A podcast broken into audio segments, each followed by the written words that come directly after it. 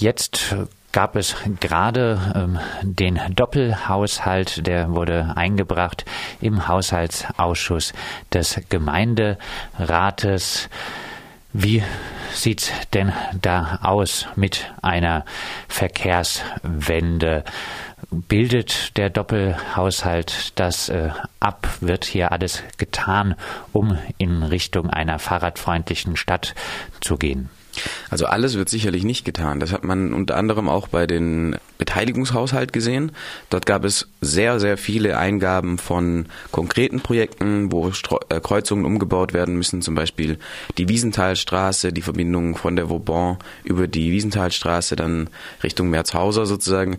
Dort ist es eine sehr unübersichtliche Situation. Ähm, das wurde dann sogar aufgegriffen. Also viele von den Sachen im Beteiligungshaushalt, das waren ja, ich glaube, über 1000 Eingebungen, da sind natürlich nicht alle vom Gemeinderat auch aufgegriffen worden von den Fraktionen in den sogenannten Änderungsanträgen.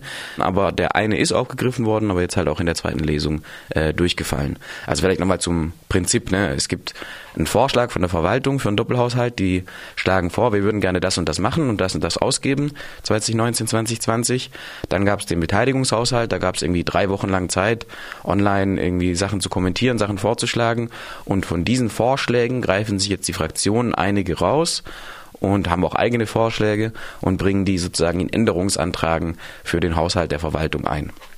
Du erklärst aber auch, dass es eigentlich auch in Sachen Stadtpolitik, wenn es um eine Verkehrswende geht, doch auch der Autoverkehr mehr in den Blick genommen werden müsste und äh, hier zum Beispiel was Parken angeht, eine andere Politik gefahren werden müsste. Welche? Ja, ja, genau. Also den, den Autoverkehr in den Blick nehmen ist eine Sache. Also zum Beispiel, als die Kronbrücke gebaut wurde, da ist der Autoverkehr sehr gut in den Blick genommen worden. Die äh, Bundesstraße ist komplett durchgelaufen, zwei Jahre lang.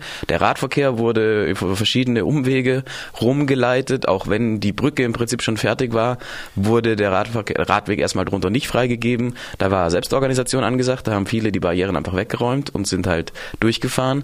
Ähm, aber offensichtlich geht die Planung nicht davon aus, dass der Radverkehr ein wichtiger Bestandteil des Freiburger Verkehrs ist. Und es drückt sich auch aus in der Flächennutzung und Flächengerechtigkeit. Also wenn man sich anguckt, dass äh, die ÖPNV-Tickets seit 2013 um 12 Prozent gestiegen sind, die Regiokarte jetzt im Konkreten, ähm, und die Parkgebühren seit 2013 unverändert geblieben sind, dann ist das eine indirekte Subventionierung des Parkverkehrs, des motorisierten Individualverkehrs, weil das Parken im Vergleich zur Benutzung des öffentlichen Nahverkehrs sehr viel günstiger ist. Und immer wenn wir uns darüber unterhalten, warum ist kein Platz für Fahrräder, da ist schon Platz im öffentlichen Raum. Nur der wird halt belegt von Autos. Und ähm, ich habe die Zahlen jetzt nicht mehr ganz vor Kopf, aber die Bevölkerung in Freiburg wächst, na klar, aber der die Autobestand wächst deutlich stärker als die Bevölkerung. Also auch im also grünen Freiburg ist es halt so, dass der Privatwagen immer noch als Statussymbol dargestellt äh, angesehen wird und man halt so nah wie möglich zu Hause parken will. Äh, und das ist natürlich günstig und da gibt es verschiedene Bundesregelungen, wo der Gemeinderat auch nicht viel ändern kann. Also zum Beispiel dieses Bewohnerparken, das ist einfach gedeckelt vom Bund. Die sagen, man darf dafür eigentlich kein Geld verlangen.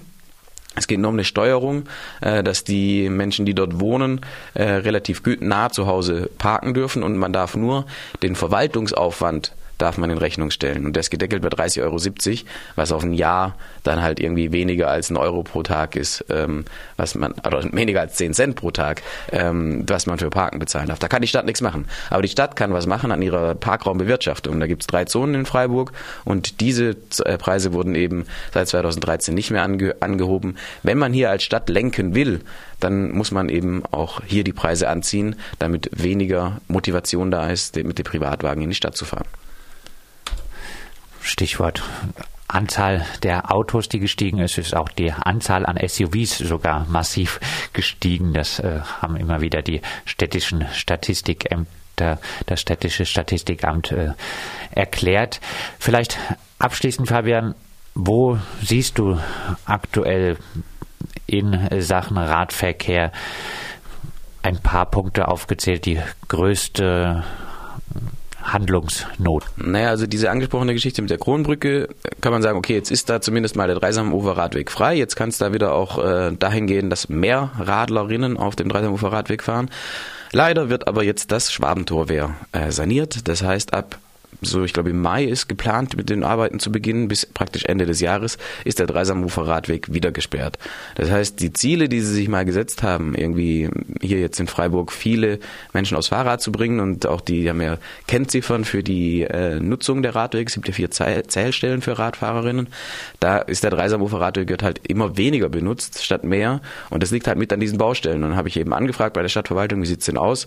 Da gibt's ja direkt neben dem Schwabentorwehr gibt's eine vierspurige Straße also die B3 ist dort, da gibt's Parkplätze, runder, runder Verkehr, ne? Ähm, dann zwei Spuren geradeaus und zwei Abbiegespuren Richtung Schwabentor. Lässt sich dort nicht eine äh, Umleitung direkt äh, so einrichten, dass die Radfahrer halt nicht durch die halbe Stadt geleitet werden. Und da hieß es dann gleich, nein, nein, nein, das geht nicht, ähm, das ist viel zu gefährlich und sowieso der Baustellenverkehr und das, das könnte nicht gehen. Und äh, aber bisher haben sie mir noch nicht erklären können, wie denn ähm, jetzt die Rad, der Radverkehr umgeleitet wird.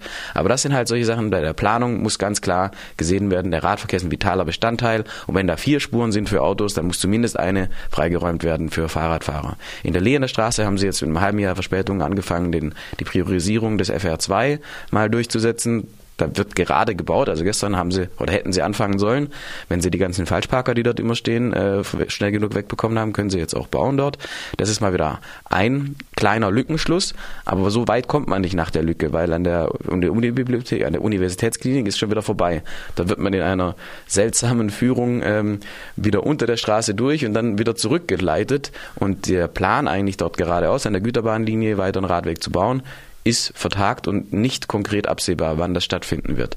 Also wir haben einen Radverkehrsplan, der heißt Radverkehrskonzept 2020. 2020 ist nächstes Jahr. Wenn wir nicht weiter planen und keine weiteren Ideen haben und auch sagen, wie wir die umsetzen wollen, dann ist halt ziemlich lau mit Verkehrswende in Freiburg.